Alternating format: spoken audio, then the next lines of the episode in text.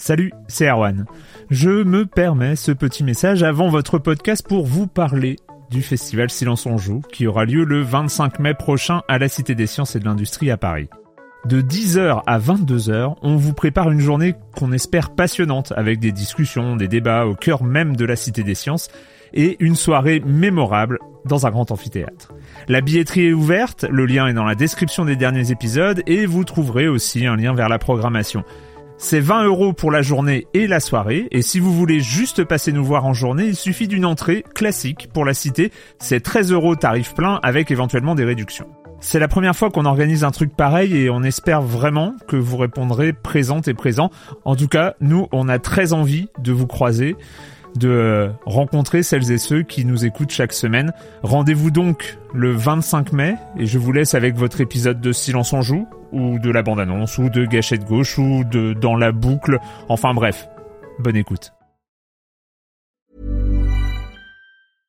Ryan Reynolds here from Mint Mobile. With the price of just about everything going up during inflation, we thought we'd bring our prices down. So to help us, we brought in a reverse auctioneer, which is apparently a thing. Mint Mobile unlimited premium wireless. Ready to get 30, 30, bit to get 30, bit to get 20, 20, 20, bit to get 20, 20, bit to get 15, 15, 15, 15 just 15 bucks a month. So, Give it a try at mintmobile.com slash switch. $45 upfront for three months plus taxes and fees. Promo for new customers for limited time. Unlimited more than 40 gigabytes per month. Slows. Full terms at mintmobile.com.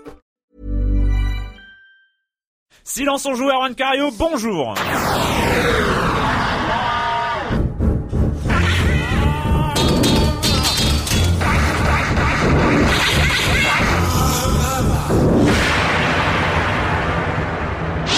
Un programme très très très très chargé aujourd'hui dans Silence on joue. Ouais, pas de jeu majeur, hein, on est un peu euh, un entre Ah, deux. si, si, si, oui, oui, non, bon, euh, le tien pardon, Clément, les Pardon. Euh, pardon, pardon, pardon. Au programme donc euh, Twisted Metal, Ridge Racer, Shogun Total War, Fall of Samurai, Resident Evil, Opération Dragon, Raccoon City, Tiger Woods 13 et, et, et quand même Farming Simulator 2012. Amenez-lui Trois un verre d'eau parce qu'il Oui. va, il va tomber là. Et oui, et euh, Monsieur Fall, la minute culturelle, le comme des comme, enfin vous connaissez le reste du programme et je commence en accueillant trois de mes chroniqueurs favoris.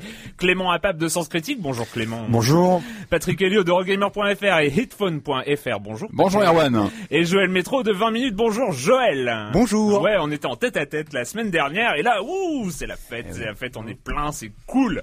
Euh, on commence avec toi Clément, avec, euh, bah c'est un des sujets récurrents mais importants. Oui, avec Kickstarter. Alors maintenant, vous, vous devez savoir de, de quoi il retourne. C'est ce site qui permet de crowdfunder, c'est-à-dire de, de, de mettre chacun un petit peu d'argent dans la cagnotte pour euh, lancer le développement de, de jeux, De projets, de projets, de projets de manière générale. Mais nous, ce qui nous intéresse, c'est plus, c'est plus les jeux. Et donc, euh, depuis Double Fine de, de Tim Schafer, euh, effectivement, il y a beaucoup, beaucoup de jeux qui se sont euh, mis dans cette, dans cette lignée en espérant profiter. On avait parlé ici de Westland 2, le, le, le prédécesseur spirituel de, de Fallout. Alors, celui-là, il a dépassé largement, largement ses objectifs, euh, parce qu'il a plus de 2 millions de dollars euh, de, de fonds levés, alors qu'il en cherchait 900 000. Pourquoi j'en reparle aujourd'hui? C'est parce qu'avec l'argent qu'ils ont levé en plus, ils se sont adjoints les services de Obsidian, qui sont en fait les développeurs des derniers Fallout et les développeurs, les développeurs originaux de Planescape Torment. Donc là, on a une espèce de dream team euh, du, du, du, du RPG qui, qui, qui, qui est vraiment euh, assez, assez hallucinante. Donc là, ça y est, moi, j'ai- ça y est, j'ai mis, du coup, j'ai mis mes 15, j'ai mis mes 15, euh, mes 15 dollars dedans. Euh, donc ça, c'est la première chose. Et donc, pas mal, pas mal, pas mal de licences euh, qu'on apprécie et qui n'ont pas vu de suite euh, ont récemment euh, trouvé une suite. On, on parle de Shadowrun, notamment, euh, qui avait eu une suite un peu... Un FPS, un- un- euh, oui, Ah, oui. oui, le FPS était un peu à chier. D'ailleurs, euh, dans la vidéo, il demande pardon euh, pour, pour, pour, pour, pour Il y avait un super jeu sur Super NES qui était monstrueux. ben voilà. Le RPG Super ben NES, voilà. c'était ben, fabuleux. ce En remake- isométrique. Voilà, et c'est ce remake-là Ah, ça c'est énorme. qui a été, euh, qui a Ça, été, je, je valide de- au plus haut point. voilà. Donc il a déjà dépassé, euh, dépassé. Donc il- il- tu as parlé aussi la semaine dernière no- normalement de de, Normalement. tu as écouté, Clément, voyons. Larry Larry. de Larry, voilà. Et enfin, Tout à fait, oui. et enfin, moi il y a une, y a une licence que D'ailleurs, euh, Erwan, tu m'as dit qu'il y aurait Al Lowy qui, qui parlerait, et il le fait dans une vidéo d'ailleurs. hein, on le voit parler Exact. du projet, Ouais, etc. exact. Donc ça fait plaisir de, de le revoir. Et là, moi, il y a aussi une licence que moi j'attendais énormément. Pour ceux qui l'ont connu, euh, ça, ça fera couler des larmes. C'était la licence euh, Battlezone, Battlezone 1 et 2 euh, d'Activision à la fin des années 90. Ce qui était un jeu qui était trop en avance pour son époque, qui mêlait FPS et RTS, c'est-à-dire qu'il y avait un joueur qui jouait en vue de dessus un jeu de stratégie en temps réel, qui prenait des ressources, qui créait par exemple des tanks, mais sauf que les tanks étaient euh, euh, pilotés par des vrais joueurs. Et donc on pouvait donner les ordres comme ça, et donc il y avait deux, deux commandants qui, bref, je suis hyper Donc, il y avait content. 450 mecs en ligne qui, qui jouaient sur le même terrain. c'était non 16, c'était 16 contre 16, euh, Mhm. ou 8 contre 8 à l'époque. Euh, donc celui-là, il, il va être fondé aussi. Et donc ça continue. ça- Fondé. C'est- c'est- j'aime bien ça. Tu fais un Ouais. néologisme, ça va être fondé. voilà. Euh, donc il a trouvé ses sous et c'est assez intéressant parce qu'on voit qu'il y a de plus en plus de licences euh, dont on espérait une suite et qui n'ont jamais eu de suite, qui trouvent une nouvelle vie avec euh, voilà. Et moi j'espère qu'il y aura une suite à, à Elite, euh, ce, ce grand jeu, et on espère comme David Braben, si comme tu David Braben, voilà, et, et encore dans le milieu, s'il peut encore lever des fonds euh, pour ça. Mais c'est assez, c'est vraiment assez intéressant de voir que il y a une vraie demande et on, le voit, c'est pas forcément qu'il y a beaucoup beaucoup de joueurs. Parfois il y a juste 8000 joueurs, mais quand ils mettent plus de 50 dollars euh, ou un peu plus, parfois voilà ça ça suffit. ça fait des sommes. Donc euh, vraiment une niche. Mais moi, je, j'ai- je suis, euh, j'ai hâte euh, de, à la sortie des premiers projets euh, qui ont euh, qui ont trouvé des fonds euh, par ce système-là, parce qu'il va y avoir des effets intéressants, des effets euh, de marketing viral euh, Ouais. absolument incroyables. Communautaire, communautaire, ouais, surtout des ouais. vraies communautés Ouais. engagées derrière Ouais. le produit qui vont soutenir. euh, Alors, je- Et aussi impitoyable, j'imagine. C'est-à-dire que si Oui. le produit n'est pas à la hauteur de- des attentes et des promesses, euh, Oui. Oui, alors Ça justement, mal. ce qui est- intéressant, c'est retour de pour, bâton possible. Clairement. Ce qui est intéressant, c'est que pour le remake de Battlezone qui s'appelle euh, Bionite Origins, c'est pas pour le développement du projet, en fait, qu'ils cherchent, c'est pour finir le projet. Euh, Ah. Parce qu'il y a une alpha qui, est- qui a, qui a déjà été faite, et donc on voit que ça sert pas qu'au développement initial, donc Bah, C'est Kickstarter. c'est- le, le, le principe de Kickstarter. Il y a par exemple beaucoup de documentaires qui euh, demandent des fonds pour la post-production et euh, ce genre de choses où les, les images sont déjà tournées, mais il faut euh, voilà des moyens pour la colorimétrie et ce Mm. genre de choses. Et ils ont une idée de- du nombre de d'argent qu'ils ont besoin? Enfin, ils ont Ah, estimé? ah oui, non, mais à chaque fois, en fait, il dit, eux, eux c'est pas grand chose, c'est 15 000 dollars. D'accord. Pas grand chose. euh, tout est- Non, voilà. oui, oui, Sur- mais Westland, ils ont, de- ils avaient demandé 900 000, là, Mm. ils sont à 2 millions 4, et pour info, euh, le premier Fallout, c'était 3 millions. Donc, Mm. euh, on arrive à vraiment un budget de, de vrais, de vrais gros jeux, quoi. Patrick, une Oui, euh, bah mauvaise nouvelle. Mais il y en a parfois malheureusement, on peut pas annoncer que des bonnes nouvelles. Moi, une news qui m'a attristé cette semaine, eh ben, c'est l'annonce que vous aurez, vous aurez, vous aurez certainement vu passer. Euh, c'est celle de la disparition de Jacques Tramiel à l'âge de 83 ans, je crois. Euh, Jacques Tramiel, c'est une figure historique du jeu vidéo. hein. Enfin, moi, depuis que je m'intéresse aux jeux vidéo, que je lis la presse, j'ai toujours vu des photos de ce petit bonhomme euh, qu'on voyait lors des conférences au CES ou euh, etc. dans tous les salons. Alors pourquoi? Bah Parce que c'est une de ces figures mythiques des pionniers du jeu vidéo. C'est quand même le, monsieur qui, avait, créé, le, qui était au, lancement du, Commodore 64, qui est le, le, créateur du Commodore 64, de l'Atari ST. Euh, il, a, une histoire un petit peu particulière, c'est ça qu'on parle de pionnier, c'est qu'il a, a vraiment, enfin, c'est quelqu'un qui était... euh, qui avait survécu à Auschwitz, donc qui, qui est vraiment, euh, qui avait une histoire personnelle assez, euh, assez, assez lourde tout de même, qui, euh, qui a commencé par euh, créer, qui, qui a fondé Commodore en, commençant par euh, créer des machines à calculer, des, des, des machines à écrire, qui est venu au, au- à l'informatique avec le succès qu'on connaît, le Commodore 64, qui se fait virer de sa boîte, de sa propre boîte, parce qu'il se, il se lance dans une guerre des prix, parce que la concurrence commence à, à s'échauffer dans les années 80 qui finit par reprendre finalement le label jeu d'Atari et qui va lancer l'Atari ST, qui, pareil, qui est aussi une machine mythique pour pas mal de monde, Ouais. même si l'Amiga était meilleur hein, entre nous. Mais, mais bon, mais bon, il- a aussi lancé ça pour euh, pour euh, combattre l'Amiga et c'était une guerre qui était très, euh, Ah bah, très- la, la, la, la guerre des très dynamisante entre pour Commodore, à l'époque. Commodore et Atari était était fascinante à l'époque. Ouais, avec les équipes, euh, les équipes qui conçoivent une machine qui partent finir celle de l'autre. euh, Exactement, en fait, ouais, qui, lancent- qui créent leur boîte, qui partent de Commodore, qui créent leur boîte, qui sont finalement repris euh, entre deux. Enfin, c'est voilà, il y a toute une histoire euh, assez, assez, euh, assez hallucinante. Et puis après, donc c'est le, le- la reprise du, du- de toute la, la, la partie euh, jeux vidéo d'A- d'Atari, le lancement de la, de la Lynx, de la Jaguar, des bécanes qui n'ont pas forcément connu un succès monstrueux et qui sont des figures marquantes. Ce sont des, des bécanes qu'on aime bien et qui ont, qui ont marqué leur, leur époque. Et, euh, et voilà, Enfin, je trouve que c'était un, c'est un personnage comme du jeu vidéo. On, on en parlera sûrement moins que de la disparition de, de Steve Jobs. Mais pour moi, c'est un de ces, ces pionniers. euh, c'est un peu si on comparait l'histoire du jeu vidéo avec le western. C'est vrai que les, à l'époque, les grands pionniers donnaient des fois leur nom à une ville. Et ben lui, non, il a donné, euh, il a donné des marques, des, ordinateurs qui restent dans, dans les dans les salons des personnes de bonne, euh, de bon goût, hein, qui ont toujours un Commodore 64 sous le sous, la sous le téléviseur. Euh, et puis une, une, news un petit peu plus rigolote pour euh, pour rebondir, c'est celle des 20 ans de la Super NES hein, qui qui qui, qui fête euh, ces jours-ci les 20 ans de la sortie sur le territoire américain, donc un petit peu en retard par rapport au Japon et aux US. Mais évidemment, avril 92, hein, c'est une date marquante pour le jeu vidéo parce que c'est quand même l'arrivée d'une console euh, mythique qui était vraiment impressionnante pour l'époque avec euh, ses Street Fighter 2, ses, son Zelda, son Mario 4, son Zelda, voilà, une décane qui a marqué et ça fait 20 ans et c'est on en parlait tout à l'heure, c'est vrai que on n'a pas l'impression que ça fait 20 ans. On a... oh, le finalement, c'est peut-être pas une si bonne nouvelle que ça finalement, c'est pareil, ça fout un peu le bourdon mais bon, voilà, hein, allez, restons positifs. Voilà, c'était les 20 ans de la Super NES. Joël, tu as été au Louvre. Ouais, j'étais au Louvre puisque le, le patrimoine s'intéresse euh, aux jeux vidéo. Euh, puisqu'en fait le, le, Louvre a, propose depuis euh, depuis hier, le, un, enfin introduit depuis hier une petite console qu'on connaît, une petite console portable qu'on connaît, introduit la 3DS à l'intérieur de ses murs. Alors qu'est-ce qu'elle fait? Mais, vous allez me dire, mais que fait la 3DS mais que quoi? mais Voilà, mais que fait la que fait la 3DS à côté de à côté du radeau de la Méduse, de la Joconde? Eh bien, la 3DS en fait, elle sert d'audio guide. Alors c'est ainsi qu'elle a été présentée euh, lors d'une conférence de presse où il y avait euh, où il y avait des, des pontes de Nintendo et les, les responsables du, du, musée du Louvre. Mais alors parler d'audio guide, donc un audio guide tout le monde connaît. Euh, voilà, on se balade dans un musée avec euh, avec ses avec les, Les avec les écouteurs. commentaires, les écouteurs. On a les commentaires, les commentaires d'œuvres. Donc parler d'audio guide pour la 3DS c'est un petit peu réducteur, la 3DS au Louvre, parce qu'en fait on va pouvoir également être se géolocaliser à l'intérieur du Louvre. Alors je sais pas si vous, je sais pas si Louvre vous êtes déjà baladé, j'imagine. On se perd un petit Ouais. peu souvent dans le dédale de, des couloirs, au milieu des, des statues, des œuvres, des Un jour, je me peintures, suis perdu au milieu des, des, des peintures religieuses que je déteste. euh, C'était horrible. Pardon. Et, euh, Il y a un syndrome d'ailleurs, c'est un syndrome ça je crois Ouais, sur ah bah les, oui, les peintures. le euh, syndrome, oui. Mais, Ouais. mais en tout cas, la console, elle, donc elle va, elle va bien. elle- on va pouvoir se gé- géolocaliser à l'intérieur. Elle va proposer des parcours aussi, euh, des parcours, genre des parcours pour voir les chefs-d'œuvre. Le truc qui est intéressant aussi, c'est qu'ils ont entièrement photographié l'intérieur du, euh, l'intérieur du, du Louvre. Donc toujours pour se repérer. Donc, par, donc, euh, par exemple, si on, il suffira d'appuyer sur l'écran tactile en bas de la console pour se pour repérer, pour voir en bas sur le plan où on est, et puis ensuite voir, euh, la- euh, voir s'afficher en photo à l'écran supérieur, euh, voilà, la représentation de, voilà, de, de ces. euh, On, on peut venir avec.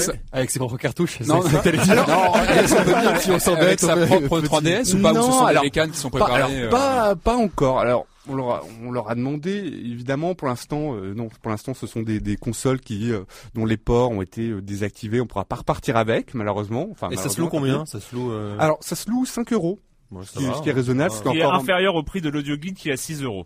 euh, voilà, abso- absolument. Et la 3D, ça donne quoi? La 3D, oui, pour voir les. Alors, ça permet de voir pas tant les. euh, La pas, Joconde en 3D. pas tant, pas tant les peintures, mais surtout les, Les statues, bah, le ouais. Louvre à l'intérieur, le Louvre.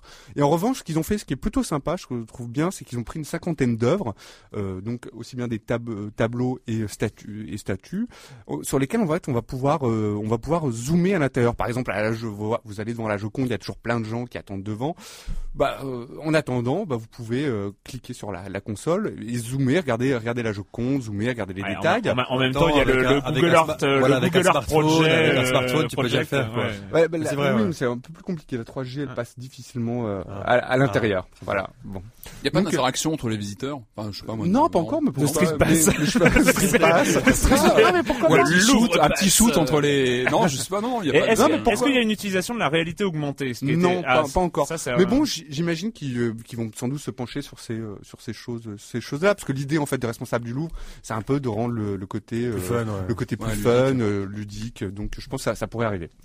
Eh bien, d'accord, le- c'est au Louvre. Donc, euh, le comme des comme de la semaine dernière. Alors, euh, on avait parlé de Yesterday, euh, notamment de, de Pendulo, et j'avais évoqué, euh, honte à moi, une durée de vie de 6 heures. euh, donc, Ah oui, il y a euh, eu polémique, oui, c'est oui, ça, sur tes. Je viens d'entendre temps de ceci et je cite euh, c'est aussi parce qu'il y a peut-être un peu un de grosso modo la durée de vie pour arriver au bout de Yesterday est de 6-7 heures euh, on- voilà.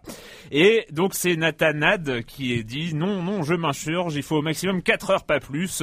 Pourtant, je joue avec euh, deux mains gauches et bientôt euh, deux, euh, ouais, ouais, deux dents moins. Ah, voilà. Parce que bon, il est tombé de son canapé, ça a été horrible. Enfin, il décrit la scène, c'est, j'ai, presque honte d'avoir, d'avoir Ah oui, il sirote, ouais, ouais, il il un cognac. oui. Enfin bon, bref, il, ne, il me félicite pas, euh, voilà. Et Marmotte 19 qui renchérit alors avec une formule mathématique. Hein. Alors soit x le nombre d'heures nécessaires pour finir un jeu, y le nombre d'heures nécessaires à Erwan pour finir un jeu. On établira l'équation suivante y égale 150 divisé par 100 fois x et on vérifiera pour chaque jeu. Journée x égale, égale à 2, y est à 3 pour euh, pour moi et yesterday x est égal à 4 donc y égale à 6. Théorie validée. Voilà, bon bah oui, je suis peut-être un petit peu lent. tu testes, euh, tu testes, euh, Erwan, ouais, c'est normal, ouais, tu non, fais plein je de, sais- mais je sais pas, tests, de, tu, Ouais, tu- voilà, tu, ouais. tu farfouilles. Mais en plus, c'est j'ai pas, j'ai pas l'impression d'être lent, quoi. Enfin, je sais Non. pas. Je Et peut-être tu joues à ton peu- rythme, il n'y a pas de Ah, honte. Ouais, y a, y a- ouais, bah, merci, merci. Patrick. tu me rassures, je vais Ah non, finir par faire un complexe. bon, bah, maintenant, vous savez. hein. euh, alors, il semblerait qu'on puisse finir euh, Yesterday en 4 heures. Euh, Bon, moi, ça n'a pas été mon cas. Ouais. Et euh, Monsieur U, qui euh, qui dit euh, qu'il a commencé à jouer à Silent Hill Downpour. Et euh, je dois vous avouer quelque chose. Je n'ai jamais joué qu'au tout premier Silent Hill avant. Donc, Oh là j'ai- là, oui, ça date j'ai ça, ça raté date pas un bien. ou deux jeux grandioses et a priori une série de jeux médiocres. Mhm. Euh, j'ai d'excellents souvenirs du premier Silent Hill, son ambiance particulière, sa musique complètement barge, ses personnages bizarres et ses ou ses fins tout aussi bizarres. Je retrouve pas mal de tout ça en fait et nettement nettement plus abouti donc dans Silent Hill Downpour. Mhm. La fin je ne peux pas encore dire mais l'ambiance est là, on retrouve ce côté Amérique éternelle mais décrépit, malsaine et moisi, un peu comme si on demandait à Norman Rockwell d'illustrer les pires nouvelles de, Ro- de Lovecraft. C'est pas mal, ça. Ouais. Euh, par contre, il y a un truc que je n'aime pas vraiment, ce sont les transitions au monde, du monde normal au monde Ouais. maléfique. Ratés, En fait, ouais. j'ai d'excellents souvenirs du fait que dans le premier, eh bien, ces transitions n'existaient tout simplement pas. Et le monde changeait de manière inexpliquée en passant une porte ou en sortant d'un un ascenseur. Dans l'hôpital, on rentre dans l'ascenseur, trois étages, on rentre à peu près quatre étages. Euh, je ne, je ne comprends pas cette parenthèse d'ailleurs, je le dis comme ça, mais... Non, mais c'est vrai que les transitions étaient bien plus fines, c'est vrai, sur le premier. Et en fait, euh, là, il trouve que les, trans les transitions héritées du film de Christophe Gans, euh, inutilement démonstra dim- démonstratives. Voilà. Ouais, non, mais c'est, je suis, je suis complètement d'accord. Et c'est vrai qu'il nous manque le premier, on a- il est dispo que sur PS1 et peut-être sur PC aussi. Mhm. Mais il n'a pas été re- remasterisé contrairement au deuxième ou au troisième. Euh, c'est dommage parce que le premier mériterait d'être, quand on le relance aujourd'hui sur une PlayStation, il est un peu, un peu vieilli, donc c'est un peu difficile. Peut-être un Même jour. beaucoup. Hein Mais euh, espérons peut-être que on le reverra.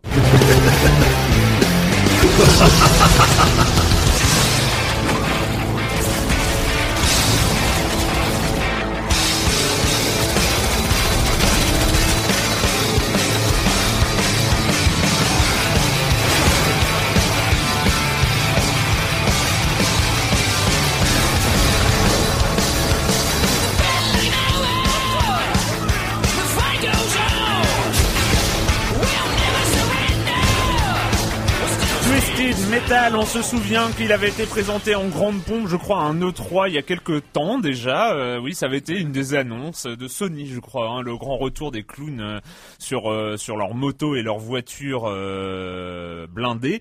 Euh, donc Twisted Metal sur PS3, tu y as joué. Joël, tu es bien le seul. hein. Ouais, ouais. Bah ouais, comme, mais comme effectivement c'est un jeu qui donne envie de, comme on a entendu sur la, la, la bande, la- le, le morceau, c'est un, un jeu qui donne un peu envie de faire du head, du headbanging. Des longs cheveux, voilà. Donc, donc ce jeu. Alors, en fait, moi, j'ai joué en parallèle. En fait, j'ai vraiment joué en parallèle ces derniers temps à deux jeux de, de bagnole, vraiment dans des genres co- complètement différents. À la fois Twisted Metal, qui est un jeu de, de voiture assez, assez délirant, qui est entre le jeu de voiture et le jeu de, le jeu de baston. Donc, on incarne ces. Alors, il y a un scénario que je trouve pas très, pas très intéressant. Passons vite, mais all- allons vite plutôt au, ga- au gameplay. Donc, on a ces, euh, on a ces véhicules qui sont, euh, qui sont assez euh, armés jusqu'aux, armés jusqu'aux jantes, qui sont assez, euh, euh, assez, dé- assez Mad Max. délirants. Ouais, Un, un un, petit- un euh, peu là, genre Mag Max, ouais, puis euh, des, des, des espèces de gros pneus. Enfin, on a vraiment tout, on a toute une kyrielle de véhicules assez, assez rigolo qu'on va faire s'affronter contre d'autres, contre d'autres véhicules. Voilà, tout, tout simplement. Il s'agit de vraiment de, bah, de, de les dégommer. Et à la fin, il ne restera plus qu'un. Je trouve ça pas mal. J'aime bien, j'aime bien l'ambiance, effectivement, un peu crade, un peu vraiment, on peut dire de mauvais goût. Je trouve que c'est un peu, un peu, euh, un peu, c'est un peu sale, quoi. C'est un peu, de, un peu dégueulasse. Tu peux les customiser tes Ouais. véhicules? Tu peux les customiser Tu peux tes customiser avec des- avec des de armes. l'argent, etc. avec des, Ouais. avec des armes, avec des armes. C'est une vieille ouais. franchise, hein, je crois. Elle Dès, des le lancement de la première PlayStation, euh, le ouais, tout date premier. des années euh, 90, ouais, des années je crois que 90. C'était quasiment un jeu jeu de Ouais, lancement. c'est PlayStation, PlayStation 2 et là Il y a PlayStation 10 ans, 3. quoi. Ouais. Voilà, et puis avec un côté genre, il y a un côté assez sombre, assez mort, euh, un peu morbide, avec ses clowns, euh, avec ses clowns rican, ricanants, avec ses poupées, euh, ses poupées euh, au T'as eu peur visage. T'as eu non, peur non, Non. pas vraiment peur. Non. Quoi. Je trouve ça vraiment c'est bad taste, quoi. C'est mauvais Ouais. goût, avec ses Ouais. poupées un petit peu, euh, comment dire, sans, sans visage. C'est c'est livide. plutôt euh, multijoueur, non? C'est pas Bah, plutôt c'est orienté, vraiment, euh, effectivement, c'est un jeu qui est plus intéressant à jouer en multijoueur. On peut y jouer jusqu'à 16, euh, 16 en ligne. Et c'est pas, et le principe, c'est que c'est pas du tout du circuit, mais c'est vraiment des arènes, quoi. Mm. C'est des arènes assez, euh, assez, alors multicolores, je pourrais pas dire ça parce que le jeu est plutôt, enfin, les graphismes sont plutôt sombres, mais euh, plein de, plein de, je sais pas, de choses qui, euh, Qui explosent qui explosent et ouais, tout. Alors, je trouve ça sympa, sympa, un jeu honnête, sympathique, mais euh, le seul souci, je trouve, c'est la maniabilité. C'est-à-dire que le, C'est ce qui ce qui est un souci quand même. oui, Ouais. non, c'est-à-dire que c'est vrai qu'il faut vraiment un certain temps d'entraînement avant de, euh, avant de pouvoir bien, euh, bien gérer son véhicule, euh, le, De tirer ce enfin, qu'on veut, tirer on ce qu'on veut, C'est un, peu- c'est un petit peu compliqué à la, à la manette euh, PS3. parce que Mais c'est alors dans, sur- les dans les sur images, il y a PS3. juste un truc quand on joue en multi, il peut y avoir un pilote et un tireur sur euh, Alors sur les là, véhicules. moi j'ai joué que j'ai- j'étais mon, mon propre pilote et, et tireur. Ah euh, oui, d'accord. pourrais pas, Ouais. pas te le dire. Mais en revanche, moi j'ai préféré l'autre, je préférais l'autre jeu de bagnole qui est pas du tout un jeu de combat, le, le jeu qui s'appelle Ridge Racer Unbounded, qui là Donc un- une série euh, Une quand même série assez euh, assez longue. Hein, même euh, chose ouais. qui date des années Oui, 80. tu restes, ça. Ouais, Pour ceux qui, ont, qui, qui se rappellent. euh, Ah bah, voilà, c'est comment là. oublier Pardon. Non, et, et- et là du, du circuit, euh, du circuit euh, pur, pur et, et, et sain, pur, enfin, pur et sain, pur et dur, dans des, euh, dans des environnements euh, plutôt euh, urbains, assez, assez réalistes, mais qu'on pouvoir, qu'on va pouvoir euh, détruire en fait. Il y a, à la même manière que, je sais pas si vous vous rappelez le, le jeu qui s'appelait, c'était Split, euh, ce- Split Second. Ouais, Voilà, Split Split Second, Second, ouais. un petit peu comme ça, c'est-à-dire des, des, des passages qu'on va pouvoir euh, Ou, ou Flatout aussi, puisque ce sont les développeurs de Flatout, hein, qui était une abso- bonne absolument, série. abso- euh, absolument comme Flat Out. C'est le premier Ridge Racer développé hors du Japon, je crois, Mm. si je, je ne Ouais. m'abuse. Et, et- Et alors Et donc, l'intérêt- du coup, la- l'intérêt de ce non, Ridge Racer. l'intérêt c'est de l'intérêt c'est évi- évidemment de franchir la ligne d'arrivée, de terminer euh, de terminer en premier, mais aussi donc de dégommer ses euh, de dégommer ses, euh, ses concurrents en leur rentrant dans l'arrière-train, de prendre des de dégommer sur le sur la piste des, des camions citernes remplis d'explosifs, de créer des raccourcis en se crachant dans, dans les immeubles. Tout ce qu'on se faisait pas dans un Ridge Racer classique. Voilà, là c'est vraiment du pur, du pur arcade et c'est assez, moi je trouve ça assez, assez plaisant. Il y a en plus un petit, un petit éditeur de circuit qui est plutôt simple à prendre en main. C'est-à-dire que d'habitude les éditeurs de, de circuits sont un peu compliqués, un peu lourds à manier, euh, ça prend du temps. Et là c'est plutôt sympa. Et donc on peut le publier, euh, le, le publier, le poster euh, en, en, enfin le poster le, en ligne. Donc un, un jeu, un jeu, de, un jeu de bagnole plutôt, enfin correct. Et c'est euh, sur euh, C'est 360. sur euh, PS3, Xbox 360, peut-être PC. Je- Mais euh, ouais, alors en fait c'est toujours ça en fait quand on parle d'un jeu de voiture correct, on a l'impression qu'il y a tellement de jeux de voiture plus que corrects qu'on se demande l'intérêt euh, quelque part de, Bah, c'est pas, c'est euh, pas de la franchir le pas. simulation, c'est pas de la simulation, c'est vraiment de l'arcade, de, de, de l'arcade pur, pur et dur, quoi. Oui, il faut vraiment falloir apprendre à gérer. T'as euh, ressenti le, le fameux drift, c'est Ah la marque oui, de fabrique bah oui, euh, Ridge le- bah- quand même, c'est le- l'ADN. bah, effe- effectivement, quoi. Il faut vraiment, on prend du boost, le boost qui va nous permettre de détruire les éléments du décor, de détruire ses concurrents. C'est en réussissant ces, euh, bah, ces fameux, ces fameux drifts dans, Mhm. dans les virages. Bon, ça demande un petit peu de temps d'apprentissage, mais c'est pas bien, c'est pas bien compliqué, quoi. Non, et on arrive quand même à ressentir une sensation de, de puissance, d'adrénaline, de vitesse, quoi. C'est, c'est assez, c'est correct, quoi. C'est, de la bonne arcade. Ridge Racer et on passe à toute autre chose, on écoute un petit peu. This place is a powder keg. Guess I found myself a new civil war.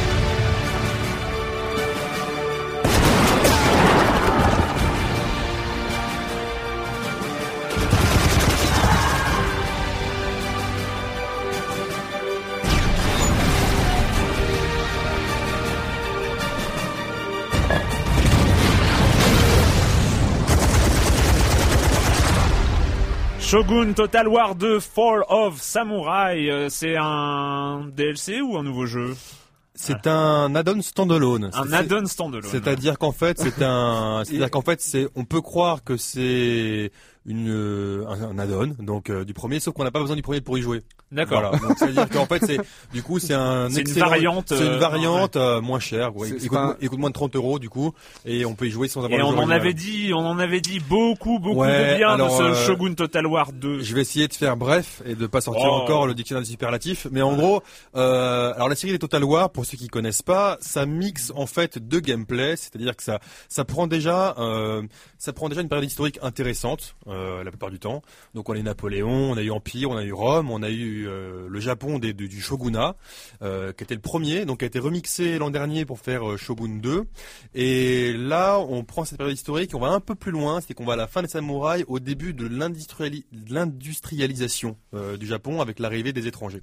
Donc on prend cette période-là, une période charnière super intéressante. Et donc on a un gameplay qui est au tour par tour, qui rappelle un peu Risk, où en fait on doit développer ses provinces, négocier la diplomatie avec les autres, rentrer en guerre, euh, etc. Et on a l'aspect bataille, et qui est là, on, est plongé au cœur de la bataille avec des unités en 3D, avec des centaines, voire des milliers d'unités contre des centaines, voire des milliers d'unités en face et des batailles dantesques et qui, voilà, c'est super beau, c'est super bien réalisé. Et voilà, donc C'est très, euh, Voilà. c'est- euh, c'est très fin, c'est-à-dire qu'on a on a quand même un vrai contrôle stratégique. euh, On contrôle pas unité par unité, mais bataillon par bataillon. Ouais. On a des bataillons, par exemple, euh, de Bushido, donc ceux qui sont à l'arme blanche, des bataillons avec qui, qui, qui ont en fait des, des, des lances qui sont meilleures contre les cavaliers. Euh, on a des tirs à l'arc. Mais là, ce qui est intéressant, c'est comme on a une période charnière, on a aussi le début des arquebusiers, on a les canons, on, a- on, on- on approche, voilà, d'une transition du Japon. Et ce qui est très intéressant, euh, justement, c'est-à-dire que dans cette période de transition, le but n'est plus de conquérir l'intégralité du Japon.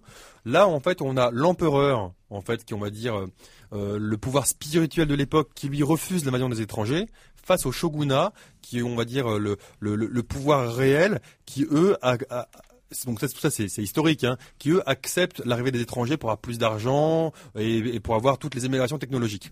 Donc là, au début du jeu, en fait, on choisit euh, une des deux factions, en fait, plus le shogunat, plus l'empereur, donc plus traditionnel ou plus évolutif, et euh, on va devoir, euh, à la fin d'un temps du, du- donné, euh, contrôler ou, euh, enfin, être plus ou moins empereur ou plus ou moins shogun, enfin plus ou moins tradition plus ou moins avancé, avec toujours la possibilité de changer. Au, voilà, parce qu'on peut faire la pute, hein, évidemment, et, et de changer au milieu. Pardon On Ouais. peut faire le, le filou. Ah. Et, et au milieu, le patché. Hein, et au milieu, et au milieu du jeu, euh, passer de l'un à l'autre. Alors, ce qui est très intéressant, c'est que du coup, Clément. euh, les, combats, moi, je trouve ça beaucoup plus fin. C'est-à-dire que euh, on peut être tenté, par exemple, moi, j'ai choisi la tradition. Euh, Dans, Mm. dans une première partie, on peut être tenté d'aller vite et de et de, de profiter des, des armes à feu, etc. Mais on rendra notre euh, notre peuple euh, notre peuple n'est pas pour euh, forcément euh, Là, il est pas pour les avancées. Les avancées. Les donc c'est ça, c'est super intéressant et je trouve que c'est vachement plus dur de d'avoir une grosse armée dès le départ parce qu'elle coûte beaucoup plus cher. J'ai trouvé les, les, les systèmes de prix vachement mieux mis en compte. Du coup, on va vachement plus jouer sur la diplomatie. On va on va prendre plus de temps pour faire des pour euh, vassaliser des régions, etc. Et en plus de tout ça, il y a beaucoup, beaucoup, beaucoup, beaucoup de, de choses qui ont été rajoutées, notamment les batailles en mer. Les batailles en mer qui étaient à l'époque un peu chiantes parce Ouais. que c'était voilà, parce que c'était euh, du, du tir à l'arc entre, entre entre entre bateaux. Ah si oui, c'est un, c'est un peu oui. donc c'est c'était long, quoi. avec des, voilà là on a commencé à voir des navires à vapeur et donc ça c'est les, les batailles sont et puis elles sont dantesques elles sont sublimes vraiment Mhm. et en plus on peut il y a beaucoup plus de stratégie notamment on peut se servir des bateaux comme appui quand tu te bats sur une côte tes bateaux peuvent faire des, des tirs de barrage Mhm. euh, aussi donc il y a et c'est beau c'est plus intéressant Euh, on peut jouer il y a aussi des nouvelles unités, des unités qui sont euh, qui viennent de France, d'Amérique, etc., qui servent à, à corrompre, on va dire, d'autres euh, d'autres armées. Donc on n'est plus forcément dans, la bataille pure. Alors ça reste un jeu de, de, de guerre, un Total War, ça reste un jeu de bataille, mais on arrive à une complexité, euh, une, une- une richesse plutôt qu'une complexité, une compl- et, et je trouve ça super intéressant. Parce que est-ce que le jeu est pourtant euh, euh, accessible, enfin accessible? Le jeu- le jeu- il y a un bon- Le jeu est très accessible, mais le jeu est très accessible. Après, c'est sûr qu'on n'est pas. Euh, moi, la première bataille, je me suis, je suis parti genre attends, je suis bon, je suis bon en jeu de stratégie. Allez, je vais commencer à conquérir un peu tout. Et très vite, tu vois, je me suis rendu compte que j'avais j'avais trop développé mon armée, j'avais plus d'argent pour la pour pour l'entretenir. et ou alors je me suis tapé des des enfin j'ai je, je- je pensais je pensais si tu veux que dans une baston que mon as- que mon allié allait me suivre pas du tout suivi je me suis pris une raclée euh, T'as oublié la diplomatie et voilà Bon. et je trouve ça super super intéressant Alors, Alors, c'est- il est beau il est riche il est il coûte pas cher et franchement c'est un des meilleurs jeux de stratégie de de bah, de tous les temps Mais c'est vrai dire, qu'il donc, est- euh, il est- on peut le prendre en main. hein. Moi, j'avais joué à Shogun euh, Total War euh, 2 euh, d'une manière, euh, enfin voilà, sans avoir d'antécédents euh, dans la série euh, forcément. ils aident ils tiennent Après- par la main ils tiennent Ah, par la main Après, après, il faut s'investir. hein. C'est pas, euh, c'est pas du casual gameplay où euh, Ah on, oui, on alors- reste. Faut vraiment essayer, Oui, c'est- s'investir dans le jeu. Et moi, moi, mais, bon, voilà, c'est très moi, agréable. hein. Moi, j'aime autant les jeux qui durent 3-4 heures euh, comme les journées. Là, par exemple, une partie. c'est oui, 6 heures, on a dit, combien de euh, temps de journée. Non, ça va. mais une partie, une partie euh, riche de, de Total War où tu prends le machin, c'est une trentaine d'heures. Ah oui. Voilà, donc 45, Erwan. euh, ça, ça, ça, ça rappelle un peu les parties de civilisation, mais vraiment c'est c'est riche, c'est complet. Et là, notamment, on, voilà, on n'a pas besoin du jeu original pour y jouer. Ça coûte 30 euros. C'est disponible sur Steam. euh, voilà, non, c'est vraiment On un peut jeu- commencer par celui-là. Enfin, Clairement. si on est tenté, oui, on clairement, peut. euh, clairement, clairement, clairement. Donc on a des batailles qui sont qui changent de gameplay parce qu'on, je, je me répète un peu, mais Ouais. quand on a des des, des des pistolets ou des ou des arquebusiers ou des ou des fusils, c'est plus pareil. Hein, euh, Ouais, non, ça mais change. mais on peut les mélanger. C'est ça qui est marrant, c'est qu'on peut avoir des bushido qui fondent dessus. Il y a des stratégies différentes euh, à mettre en place, notamment des des stratégies de guérilla où on, se- on se cache dans la forêt, etc. Non, c'est vraiment euh, bon, bon, bref, Il y a- il y a- euh, voilà. Bref, Il y a des ninjas. Shogun Total War Il y, a 2. des, il y a des ninjas, Voilà, il y a des, oui, il y a des ninjas, mais, mais C'était hyper important. Non, mais c'est vrai, mais- mais- Avec des séquences à la Shinobi, non il y a un shinobi, voilà. Ah bah Il y a- voilà. Les shinobi coûtent cher, notamment les actions pour éliminer les empereurs ennemis, ça coûte plus cher qu'avant, donc tu peux un peu moins faire le mariole. euh, Non mais c'est des ouais. ninjas, c'est cool. voilà. Je suis d'accord. Je le conseille vraiment, et d'autant plus. Ça devrait être marqué en gros sur la boîte, Et d'autant plus, ce qui est super intéressant, c'est que c'est vraiment historique, c'est-à-dire que ça, ça nous apprend en plus une période de l'histoire, et ça fait bizarre de voir que moi j'ai commencé à Fukushima et que mes mes mes mes ouailles étaient contre le développement technologique. Donc euh, voilà, c'était euh, bon. voilà. Étonnant. Euh, Shogun Total War Follow Samurai sur PC, PC. et on passe à toute autre chose. Eh oui, on passe à toute autre chose en ce moment euh, dans Silence. Hey! This is a quarantine zone. Identify yourself. Don't take another step.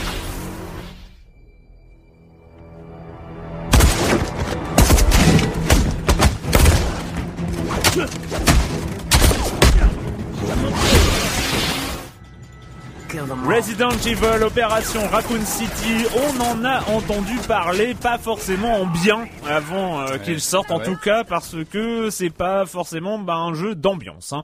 Resident Evil, bah, on non, se mais- dit voilà la, la- la base du jeu, on est sur le, jeu d'horreur normalement. Ah alors le ça, mais jeu- ça fait longtemps qu'on sait que la, euh, on sent que la licence euh, Resident Evil est très protéiforme hein, depuis des années, parce qu'effectivement on a on a des jeux, euh, les jeux d'origine étaient des jeux d'aventure. euh, Patrick spécialiste Evil, euh, voilà. oui, qu'on a bien connu. Ça fait quand même quelques années qu'on qu'on qu'on a aussi des Survivor, des Dead Aim, des Outbreak, des Gaiden, des Umbrella Chronicles. Donc voilà, il y en a eu déjà plusieurs euh, tentatives comme ça d'aller d'aller vers le jeu d'action.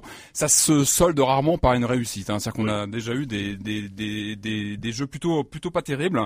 Euh, là, le parti pris était plutôt, enfin je trouve qu'il y avait une promesse plutôt intéressante parce que le parti pris de de ce jeu, donc qui est jeu d'action à la troisième personne, plutôt action plutôt orienté multijoueur, c'était de dire voilà, on va incarner un groupe de squad, c'est le Wolfpack, je crois leur petit leur petit nom, euh, qui va œuvrer pour le côté obscur de la force, puisqu'on va aller euh, on va aller épauler les forces d'Umbrella en fait et faire le nettoyage euh, de la ville euh, de Raccoon City après les événements de Resident Evil, sachant qu'on retrouve pas mal de d'événements, personnages de Resident Evil 2 et 3, qui sont plutôt les bonnes tendances de, de la série. Hein. C'est, c'est, ça, ce sont des époques de la série qu'on aime bien, n'est-ce pas Voilà.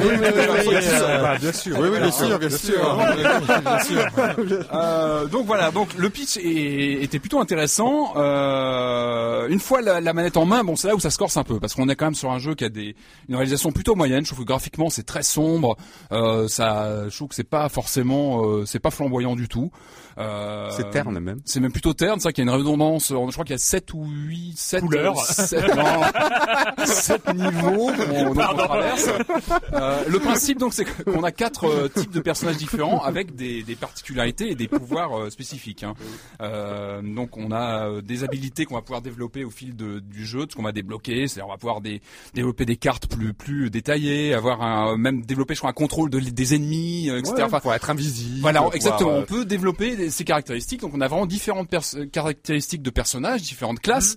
Et, euh, et par contre, on est toujours quatre. C'est-à-dire que même si on joue en solo, bah, on a trois bots qui, qui nous suivent. Euh, voilà, là, un des, des soucis du jeu, je pense, que c'est c'est au niveau de l'intelligence artificielle. Ah oui, clairement. Parce que moi, j'ai un peu eu l'impression que les développeurs avaient décidé de combler l'intelligence artificielle qui m'a l'air très très limite par une euh, par des, des ennemis super résistants, ce qui donne des fois des, des, des scènes un peu bizarres. Je sais pas, Joël, tu- on, on y a joué d'ailleurs en ligne. Oui, tous les deux, on c'est s'est ça croisés. me fait un peu la peine quand Et, tu euh, parles d'intelligence artificielle. et- effectivement, parce qu'en fait, voilà, on, on sent qu'ils sont très bêtes, mais ils sont super costauds. C'est-à-dire qu'il y a des fois Tu, des tu- tu parles des ennemis ou des des ennemis, non, non, pas de. Joël. Je non, non, je parle des ennemis où il faut des fois les bastonner sur plusieurs euh, pendant un petit moment pour qu'ils tombent, et alors qu'ils sont super bêtes. Voilà. Donc ça, c'est voilà, c'est une grande leçon de vie. Et, euh, et alors, ils sont bizarrement bizarrement résistants. Euh, après, euh, voilà, donc on est vraiment sur du euh, de, Sur du Left 4 Dead. du Left 4 Dead like. mais il Ça- faut- faut en fait, c'est un espèce de mélange très bizarre entre un Left 4 Dead 2 et un Socom. Pour la gestion un petit peu des personnages comme ça, de et on a aussi ces petits ces éléments moi que je trouve plutôt sympathiques dans Left 4 Dead effectivement où des fois on va avoir une nuée de zombies qui nous tombent sur la gueule et ça c'est plutôt bien foutu parce que petit coup de stress faut vite les aligner reculer retirer dessus. Il y a des il y a des moments comme ça. J'ai bien aussi euh, aimé parfois des moments de script qui s'enclenchent. Je sais pas si tu es d'accord avec moi Joël. Tu peux aussi euh, Oui, oui, non, mais je, je, je, je t'écoute. j'ai trouvé qu'il y avait quelques, il y a- il y a quelques moments où ça se passe bien, c'est-à-dire qu'on avance dans un niveau et hop, on a un petit script qui se met en route, on a un boss qui vient nous, nous friter, euh, le docteur qu'on qu'on croisait dans Resident Evil Non. 2 d'ailleurs, qui hop, il faut s'é- s'échapper, avancer, etc.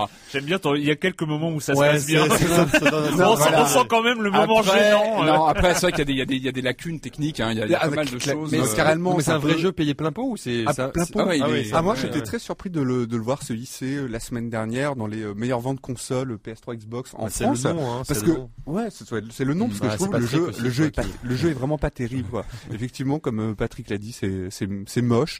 Non, mais il y a peut-être que huit couleurs. Hein. On les a pas comptées. C'est très très possible. sombre, c'est vrai que C'est c'est très c'est très sombre. possible.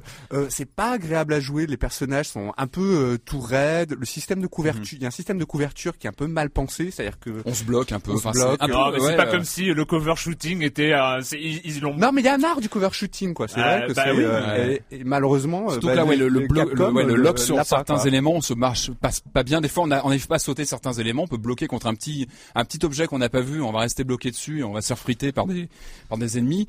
Et je rejoins, ouais, et puis je rejoins Patrick aussi sur la, la résistance des ennemis. On, enfin, disons que c'est un peu, c'est un peu bizarre, quoi. C'est pas, c'est juste pas. Ils sont Enfin, super. c'est- un peu euh, en dehors quoi. des zombies qui sont plutôt réalistes, qu'on, Mhm. voilà, on les tire en deux ou trois balles hein, et encore. Même des fois, c'est Ouais. plus rapide selon l'arme qu'on a et qu'on va. Les zombies sont un peu réalistes. c'est juste. on va la garder. Mais c'est là que même, parce qu'en fait, on, on- on se bat à la fois contre les zombies et aussi contre l'armée régulière qui vient un petit peu défendre Ouais. euh, bah, les gens de, de Raccoon, parce que c'est un peu le bazar hein, cette période-là dans Raccoon City. Et, souvient. et en fait, les, voilà, les soldats sont quand même super costauds et euh, voilà, c'est c'est un petit peu, c'est un petit peu bizarre. Après, ça qu'il y a beaucoup de fanservice, hein, c'est-à-dire qu'il y a pas mal de, de petits clins d'œil. euh, Je, je parlais du, du docteur qu'on voit dans Resident Evil 2. Il y a pas mal de, de ralliements sur le- les scénarios de Resident Evil. Donc, euh, on sent que c'est fait pour faire plaisir aux fans. Après, je pense que quelqu'un qui n'a pas joué à la série ne va rien comprendre. Je pense Ah oui, scénario, clairement, c'est- clairement. c'est très cryptique pour quelqu'un qui connaîtrait pas du tout la série. Et bon, faut vraiment être fan pour euh, pour rentrer dedans et, Si on a euh, regardé et les passer films, outre. Et, justement, on- bah, je trouve qu'on se rappelle, on se rapproche pas mal du côté euh, filmique de la série, euh, avec ce côté Oh euh, euh, action complètement. Non, mais- euh, genre, on n'est plus du tout dans les codes du survival horror. Et Ah, c'est pour non, ça aussi que j'attends le 6 Moi, j'attends le de ce que va voir. ce- Ça me dit quelque chose. Tu l'as pas déjà dit ici si, fait c'est possible, ouais. Mais euh, oui, non, mais espérons qu'on va revenir sur des sur les fondamentaux, les fondamentaux de la peur et du, du survival horror, parce qu'on est on est très très loin. Et euh, Vous l'aurez compris, Resident Evil euh, Opération Raccoon City, c'est pas forcément le jeu du moment, euh, sauf si vraiment vous êtes euh, très fan de ce jeu-là. Hein, en particulier. Bon, bah, on accueille maintenant, comme chaque semaine, et toujours avec un plaisir renouvelé, Monsieur Fall de TrickTrack.net et sa chronique jeux de société.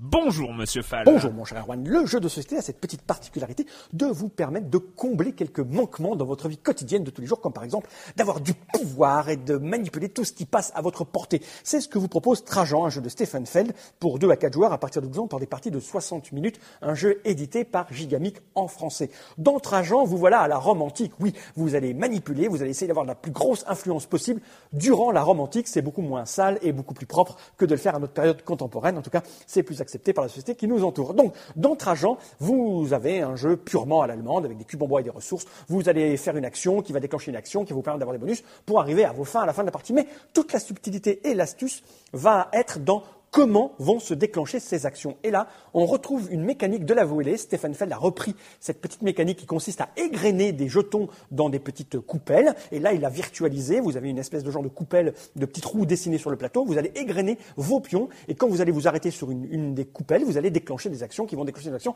Enfin bref, vous allez pouvoir évaluer à quelques tours à l'avance ce qui va vous intéresser. Pareil pour votre adversaire. Enfin bref, ce système d'avoilé reporté dans un jeu euh, moderne est une petite merveille. C'est du Stéphane Feld, c'est du grand Stéphane Feld. C'est un jeu pour semi-joueur velu. Je dirais qu'une simple petite moustache et du poil sur euh, les avant-bras vous permettent de l'apprendre et d'y jouer. C'est limpide, c'est simple, c'est facile, c'est trageant. C'est un jeu proposé en français par Gigamic, qui est habitué d'habitude à faire des, petits jeux un petit peu grand public. Là, il passe un petit peu le capot dessus pour, comme on a remarqué que les joueurs étaient de plus en plus euh, accros et avaient envie des jeux un peu plus intelligents que simplement faire pouet pouet truc truc, il se lance dans des jeux comme Trajan et euh, pour mon plus grand bonheur, car c'est un jeu d'opportunisme pur, c'est un jeu très plaisant, c'est très très fin. Est un grand auteur, donc je vous rappelle le nom, Trajan, Stéphane Feld, chez Gigamic, un jeu pour 2 à 4 joueurs à partir de 12 ans pour des parties de 60 minutes environ. C'est fluide, c'est limpide, j'ai beaucoup aimé ce mécanisme de la way et je me fais fort, mon cher Erwan, de prévoir que vous allez vous aussi adorer cette petite chose et je vous dis à la semaine prochaine. À la semaine prochaine, Monsieur Fall, Monsieur Fall de TrickTrack.net,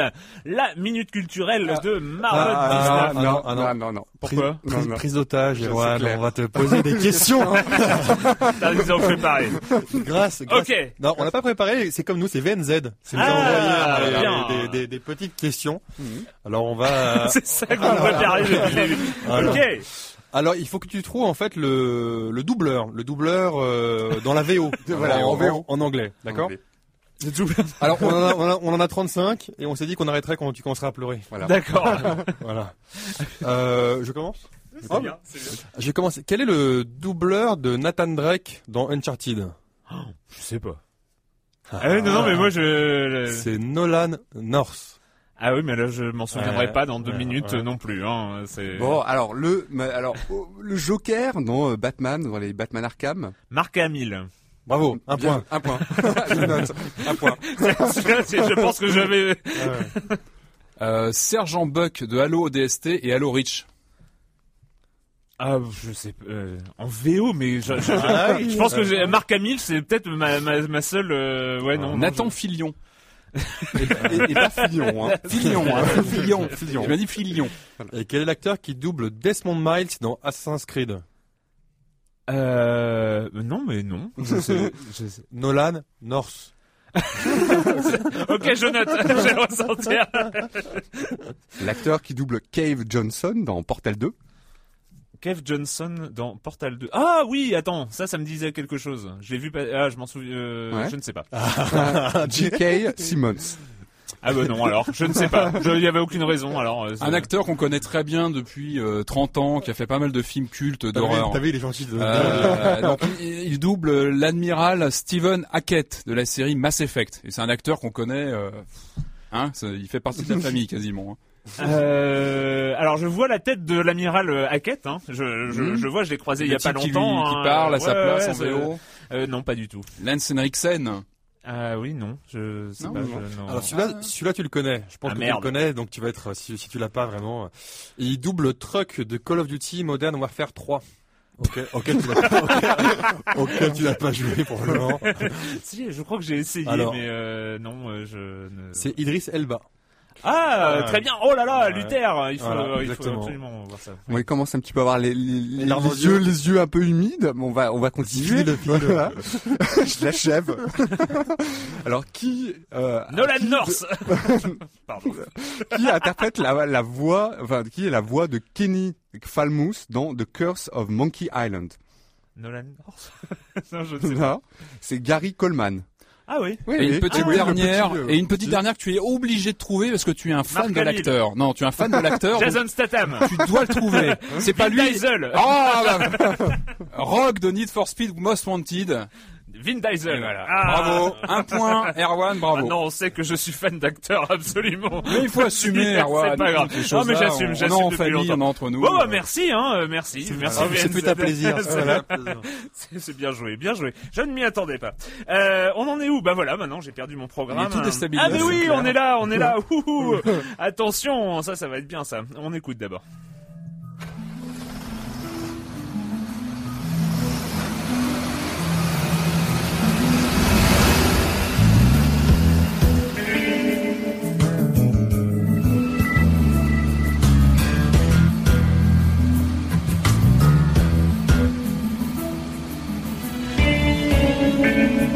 Non, ce n'est pas un porno fermier.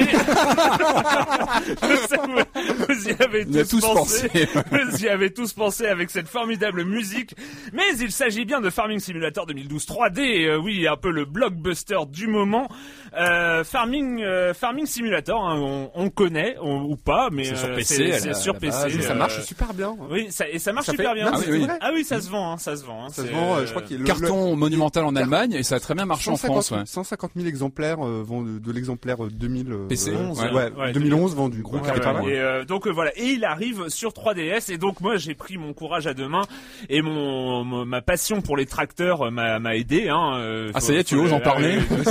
Ça y est. Y, a- y a un co- il y a un côté euh, Léa passion tracteur quand même. Hein, euh, c'est un peu ça, Farming Simulator euh, 2012 de 3D. Alors, Alors, qu'est-ce est-ce que le bonheur est dans le pré est-ce que le Oh. est-ce que le bonheur est dans le prix Alors euh, on commence. Alors il faut bien savoir qu'on on revient sur les bases du jeu vidéo avec Farming Simulator tr- 2012 parce que il faut lire le livret qui est avec parce Clément que est autrement, en train de- Clément est en train de au- faire. autrement on ne comprend consulte. rien. C'est-à-dire qu'on commence avec on, on- on est en contrôle d'une moissonneuse batteuse ou juste moissonneuse, je sais pas. Enfin je sais pas. Vous savez la différence entre les deux Moi non. Euh, non. Euh, bref et on doit moissonner un champ. Euh, de Parce que blé. je vois hein. qu'il y a des moissonneuses à fourrage aussi. qui Ouais, sont voilà, différentes ouais, des ça, moissonneuses, ça- ça doit être un euh, petit peu différent, mais bon, euh, mon, mon, mon- ma passion pour les tracteurs n'est pas encore assez développée pour arriver à ce Ça point-là. va venir. ça va Et venir. donc on commence euh, à moissonner un champ de blé. Ensuite, on va euh, mettre les grains euh, dans une euh, mettre le grain dans graine, une là. charrette, euh, dans un dans, dans, dans, dans un réceptacle qu'on accroche. Je vais y arriver. Donc là c'est plutôt de l'action. Enfin, c'est- là il n'y a pas de gestion pour, au début. Et donc, euh, et donc après, euh, on, on- on- non mais on apprend les bases, c'est-à-dire qu'on commence par moissonner. Après, il faut labourer ce même champ. Parce que Pour- c'est- l'agriculture moderne. Ouais. Parce qu'il y a aussi maintenant, je, je précise parce que j'ai vu que Il y a euh, Farmville. maintenant il y a aussi des, des agricultures Un peu pour, rétro, euh, c'est de, ça l'époque. Ouais, ouais. c'est bon. Dans les années 1900, Ouais, etc. Ouais, non, non, là, C'est on, moderne, là, là, on- mais j'en parlerai après sur le contexte un peu euh, géopolitique de la chose. Euh, Oh là. mais mais, euh, donc et donc on apprend. Alors parce que une fois qu'on a fini avec la on prend le contrôle du tracteur avec un, un petit, euh, un, un peu une petite pression sur la croix directionnelle. en, on change. en, en 3D. euh, Ouais, ouais, 3D, en, quoi. en 3D. Et donc au début, on a deux véhicules. Et donc euh, après, on, on clique un peu sur les menus. Les menus, ça va. hein, Il n'y a pas grand chose. C'est-à-dire que nous avons un plan. Nous avons le, les cours des matières premières que nous Ah, allons même, vendre. euh, quand même le- et un peu les, les, les, hein, les, opérations, les opérations intéressantes. C'est-à-dire, nous avons l'auberge qui veut du blé et qui va l'acheter 1,7 fois son prix. Et donc, euh, mais ça, c'est pendant 10 minutes. Donc, si t'as pas de blé, et ben, tu te grouilles d'enfer. Enfin bon, euh, après. Ah, on va avoir de Et euh, voilà. Et sachant que euh, on est un peu dans le GTA de la l'agriculture, Ah oui, c'est-à-dire que nous sommes dans un monde ouvert. On peut sortir de sa ferme et aller livrer son grain à quatre points de vente, voire cinq. Nous avons euh, la station de train, nous avons l'auberge, nous avons l'usine, nous avons et un cinquième, je sais, ou un quatrième, je ne sais plus. Enfin, il y a, y a euh, trois, il y a, il y a différents euh, vendeurs. Et puis, euh, et puis, on a des, un- des endroits où acheter de l'essence et un endroit où récupérer les belles machines agricoles que nous avons achetées. Parce que après, ce qui se passe, c'est qu'on a, on gagne de l'argent. hein. Alors voilà, moi je me suis dit, on est quand même sur un jeu réaliste. On est sur un jeu farming simulator. Donc, euh, par exemple, euh, vu que je connais un peu le monde de l'agriculture euh, pour avoir vu quelques reportages, je me suis dit, bah, tout- tout- De loin, quoi.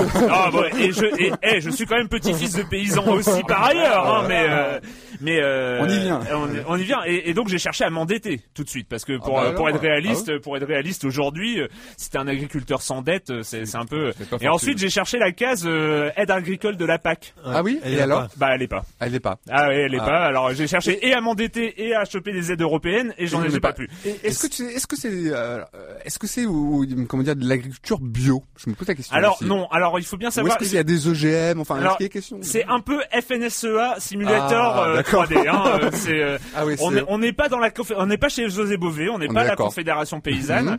on est chez les céréaliers, messieurs Mhm. dames. C'est on est vraiment chez les céréaliers, euh, chez la, la du- grosse du volume, agriculture, euh, le, La- la- inten- intensive. champs, euh, la, le- la loi de l'offre et de la demande. Il Alors, faut le gameplay concrètement. Qu'est-ce que c'est Mais il, a, du- il en a parlé, je crois. En fait. Alors non non c'est- non, non, non, il faut- aller plus loin. C'est-à-dire que comment il y a- ça- Ça, ça a l'air simpliste quand même. Hein. Oui, alors mais il y a un moment, il y a un moment où tu commences à être un peu pris au jeu.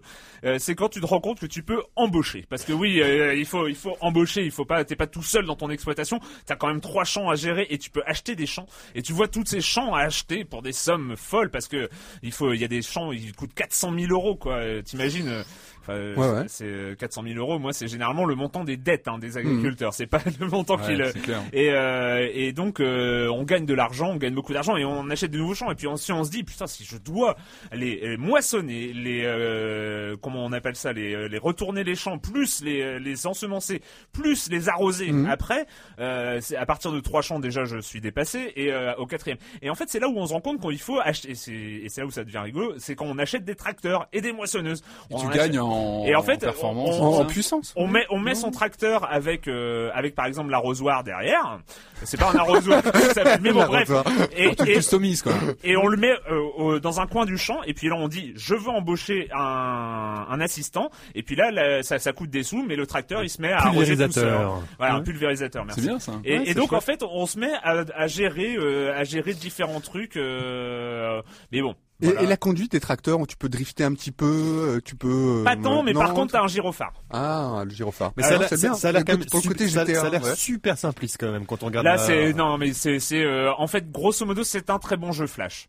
D'accord. Ah. Euh, en 3D. Hmm. Mais euh, voilà, euh, c'est il y a, y a un côté un peu grisant à, à répéter les choses euh, et, et à gérer des à gérer plein de choses en parallèle Hmm. parce que quand on commence à avoir 4 5 champs avec euh, trois moissonneuses plus 5 tracteurs, on les met, on regarde, on passe d'un véhicule à l'autre pour voir ce qu'ils font et tout ça et donc on se met à, à gérer ça en parallèle, mais finalement euh, c'est c'est un côté- Moi, moi, moi, en tout cas, qui adore les, les tycoons, si ça peut permettre à des gens de relancer les tycoons, des, des transports. Ouais, mais on est, on tellement loin, on est tellement loin ouais. On est, on- et et c'est ça qui est un peu décevant. C'est bon, d'une part déjà qu'on on est quand même, enfin Farming Simulator, on est quand même sur euh, FNSEA Simulator. hein, J'ai Mhm. déjà dit, mais euh, voilà, c'est euh, l'agriculture productiviste euh, de céréales. Enfin bon, euh, moi ça, ça m'aurait fait marrer d'avoir un espèce de jeu ouvert où tu peux jouer un maraîcher et où tu peux euh, décider de, de faire. rester à l'échelle que tu, que tu choisis. ouais. Ouais, c'est- ça, ça, aurait, ça aurait pu être, Ouais. ça aurait pu être rigolo. Là, on est, on est quelque part sur un modèle politique Ouais, de l'agriculture qui, qui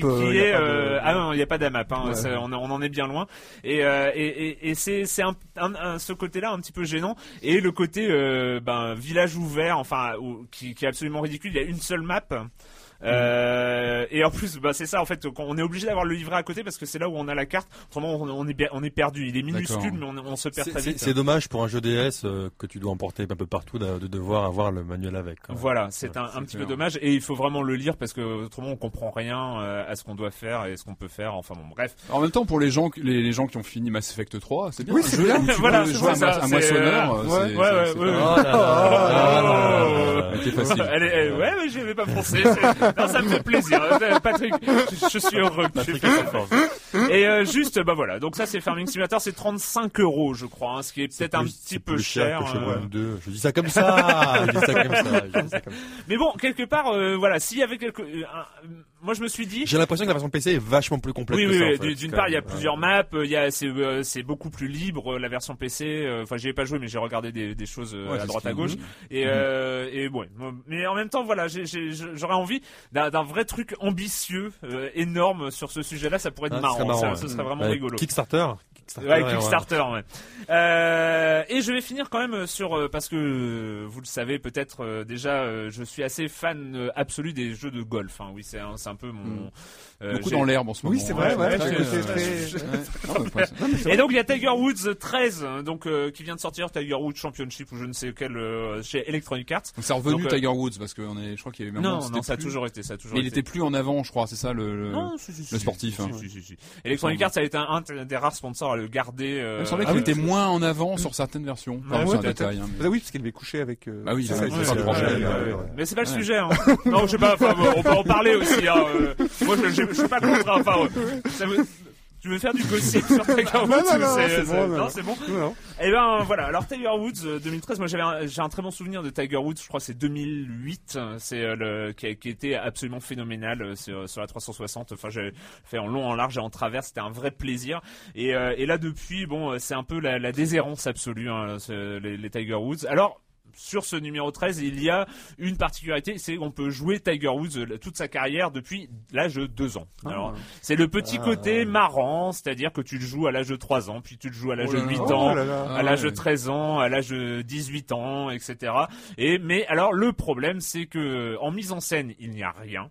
C'est-à-dire c'est d'une austérité. On le voit pas genre encouragé par, euh, je sais pas, par ses parents. ouais, euh, non, pas- on voit juste le petit gamin. C'est euh, étonnant, c'est étonnant pour un c'est- jeu quand même. c'est- non, Ah D'habitude, ouais. d'habitude, justement, c'est leur force, c'est qu'ils c'est ils mettent en scène. voilà, euh, normalement ils savent mettre en scène, il y a un vrai plaisir à être Mm. dedans, on, on se sent un peu porté par le jeu.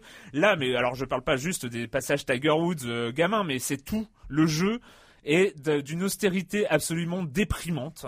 Euh, ah, moi, je me rappelle, de- je crois que c'est Tiger Woods euh, 8, euh, 08 ou 09, où euh, quand tu réussissais un drive, t'avais un ralenti, t'avais un, euh, tu revoyais la scène. Enfin, t'avais vraiment des effets qui étaient qui étaient marrants, quoi, qui te donnaient envie.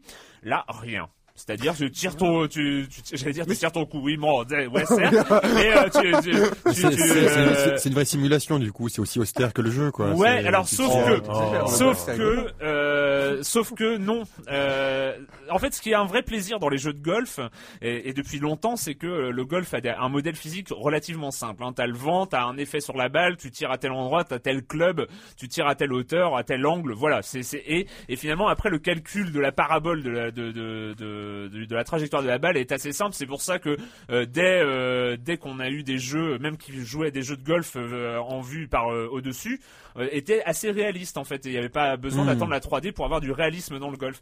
Et en fait, ce qui plaît dans le golf, bah, c'est que si tu vois ton coup que tu veux faire, tu, tu sais que tu veux prendre un fer 8 et que euh, il faut que tu tapes à 85% et que tu fasses un petit effet pour arriver à, à, à tel endroit sur le green. Et ben en fait, après, tu as besoin de skill un petit peu pour réussir Mm. ton coup dans un jeu, mais tu y arrives.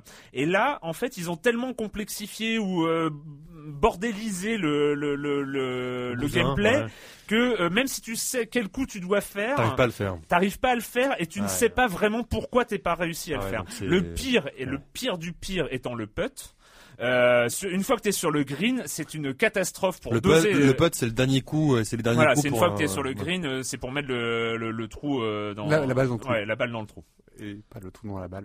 Voilà, non c'est pas ça. Euh, et, et donc là, tu là tu y arrives, tu, tu sais pas pourquoi tu y arrives. Enfin, c'est c'est c'est c'est une horreur. Voilà, moi c'est été Donc, ma donc, grande- donc grosse déception. En, en fait, on sent que euh, Electronic Arts a quelque part abandonné, enfin la- laissé cette licence en jachère. Mais, Euh, mais c'est dommage, ça- euh, c'était quand même, ça paraissait une super bonne idée, quoi, l'idée de revoir sa carrière de sportif, quoi. En soi, c'était. Ouais, c'est euh, rigolo. Ouais. Le Tiger c'était Woods, euh, ouais, c'était sympa, mais en fait avec cette austérité, ce, Ouais. ce, ce côté euh, pas fun, pas Mhm. fun du tout.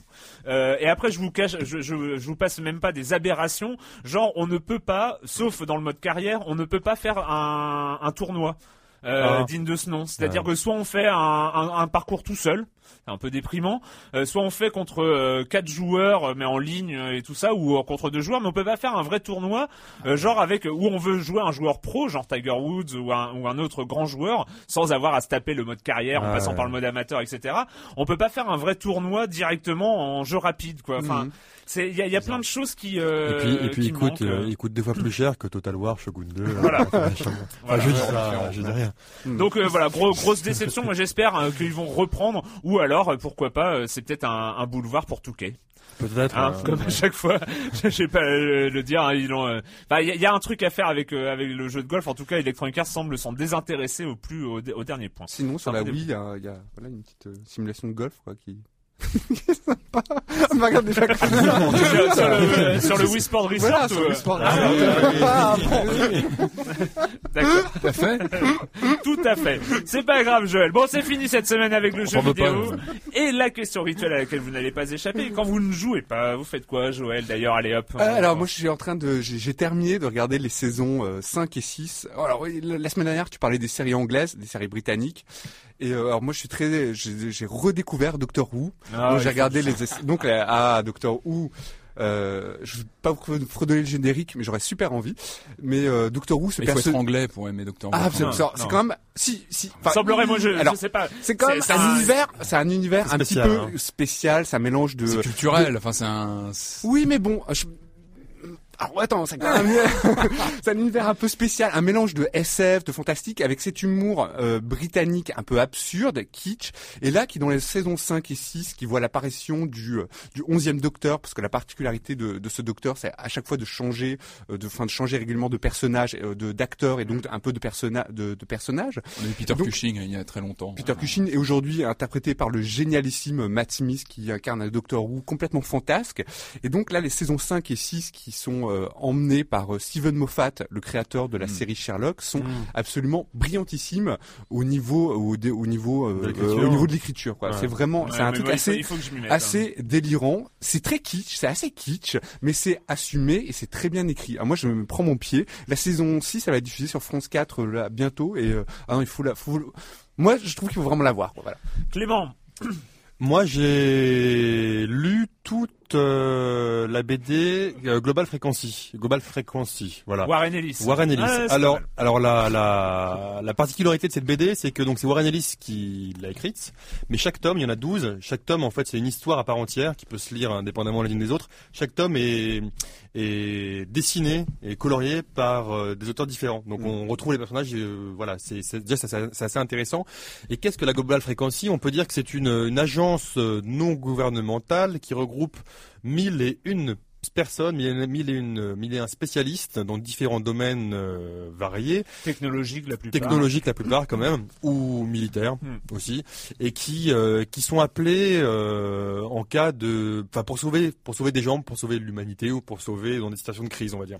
Et c'est c'est assez violent, c'est parfois c'est bien, enfin c'est souvent bien écrit, c'est souvent bien imaginé, et ça se lit vite et bien. Euh, moi j'ai vachement apprécié. En fait. Il y a deux tomes. Hein. Il y a, en fait, il y a, il y a 12 histoires qui en France sont regroupées en deux tomes. Ouais, ouais, Ah, Voilà. deux tomes. Qui combien après Je sais pas. Non, mais c'est des. TPB, En fait- c'est des en TPB, fait, euh, donc ouais, les TPB, c'est- c'est à c'est- 15 euros, quoi. 15 euros Enfin, les deux, ouais, ouais. 15 euros chaque, il y en a Ouais. deux, ouais. Ouais, donc, donc, euh, donc, euh, mais pour ce même prix-là, on peut acheter Total War. exactement, exactement. Non, mais c'est vraiment, c'est vraiment une bonne série, euh, c'est bien écrit. C'est Warren Ellis. C'est bien, voilà, c'est bien Ouais. scénarisé, donc euh, je Patrick. Alors moi, je vous avais déjà dit que je prenais régulièrement des doses de Twilight Zone, la quatrième dimension. C'est un peu ma cam. J'en prends régulièrement. Je me fais un Voilà. épisode vraiment très régulièrement. Entre Silent Hill et Resident Evil. Voilà, on, voilà, on se fait plaisir. Et puis là, je suis tombé dernièrement au détour d'un magasin sur une euh, sur les deux épisodes d'au-delà du réel. Alors c'est vrai que c'est intéressant aujourd'hui. Le DVD ne vaut plus très cher. On sent que c'est bradé. Donc on se fait plaisir. J'ai pris les deux deux coffrets, donc deux saisons. Il y a deux saisons des années 60 d'au-delà du réel. Alors c'est plutôt intéressant. Je connaissais pas très bien cette série. Euh, elle est euh, elle est sortie en même temps que la fin de, de Twilight, Twilight Zone. Donc c'est vraiment les années 63-64, je crois. Euh, c'est plutôt intéressant. Moi, je trouve que c'est moins bon que Twilight Zone. C'est-à-dire qu'on n'a pas Rod Serling en début d'épisode, on n'a pas euh, aussi à la fin de l'épisode, on n'a pas des Richard Matheson, enfin pas ma connaissance pour l'instant, il n'y a pas Richard Matheson dans les auteurs de, de- des scripts, etc. Mais il y a des délires assez intéressants. Je trouve que il y a, y a pas la même finition, mais il y a des super idées. Et je trouve que ce qui est intéressant, c'est que c'est un peu moins, il y a moins ce côté un peu fable qu'on a souvent dans les Twilight Zone, qui sont, qui est pour moi cultissime et intouchable et qui est vraiment la référence. Et là, on a un petit côté un peu plus bis, avec souvent des, des, comment dire, des, des budgets encore plus serrés, où on sent vraiment que c'est c'est limite, mais c'est un vrai charme. Euh, vraiment attachant, euh, et puis des histoires qui vont un peu plus des fois dans l'espionnage ou dans la vraie SF euh, complètement barrée avec des aliens, etc. J'ai en mémoire un des premiers épisodes de la, bah, de la première saison du premier coffret, parce que genre une cinquantaine de de- d'épisodes avec le président des États-Unis qui est remplacé par un clone euh, par les Japonais, on devine, qui le remplace par un, un type qui a un masque qui le remplace. Et alors je vous laisse deviner, ça, ça- ça- c'est- c'est c'est assez extraordinaire. On devine, on devine. Voilà, une Ouais, on ambiance devine, euh, à voir, ça vaut le coup. Au-delà ouais. du réel, deux saisons. Puis après, il y en a eu d'autres dans les années euh, 90, mais c'est moins bien sans couleur, ça vaut pas le coup. Donc, euh, 64, 65, voilà. Euh, bah moi j'ai euh, j'ai revu donc euh, la classe de neige, euh, vieux film, euh, enfin un vieux Ah. film de Claude Miller qui a Ouais. décédé euh, donc euh, récemment la semaine dernière. Mm. Euh, et en fait euh, ça m'a euh, surpris, je ne connaissais pas, j'avais jamais vu euh, cette histoire d'un C'est dur, non? C'est euh, C'est dur, hein, c'est c'est c'est angoissant et c'est euh, très dérangeant. Enfin voilà, je vous le conseille si vous avez l'occasion. euh, C'est euh, enfin, a j'ai pas besoin. C'est un enfant euh, avec ses angoisses euh, qui sont assez euh, assez faramineuses et euh, qui part en classe de neige. Enfin voilà, c'est vraiment un très très beau film. Voilà, c'est tout. On se retrouve très bientôt. On a fait long, mais on se retrouve très bientôt pour parler jeux vidéo sur Libé Labo.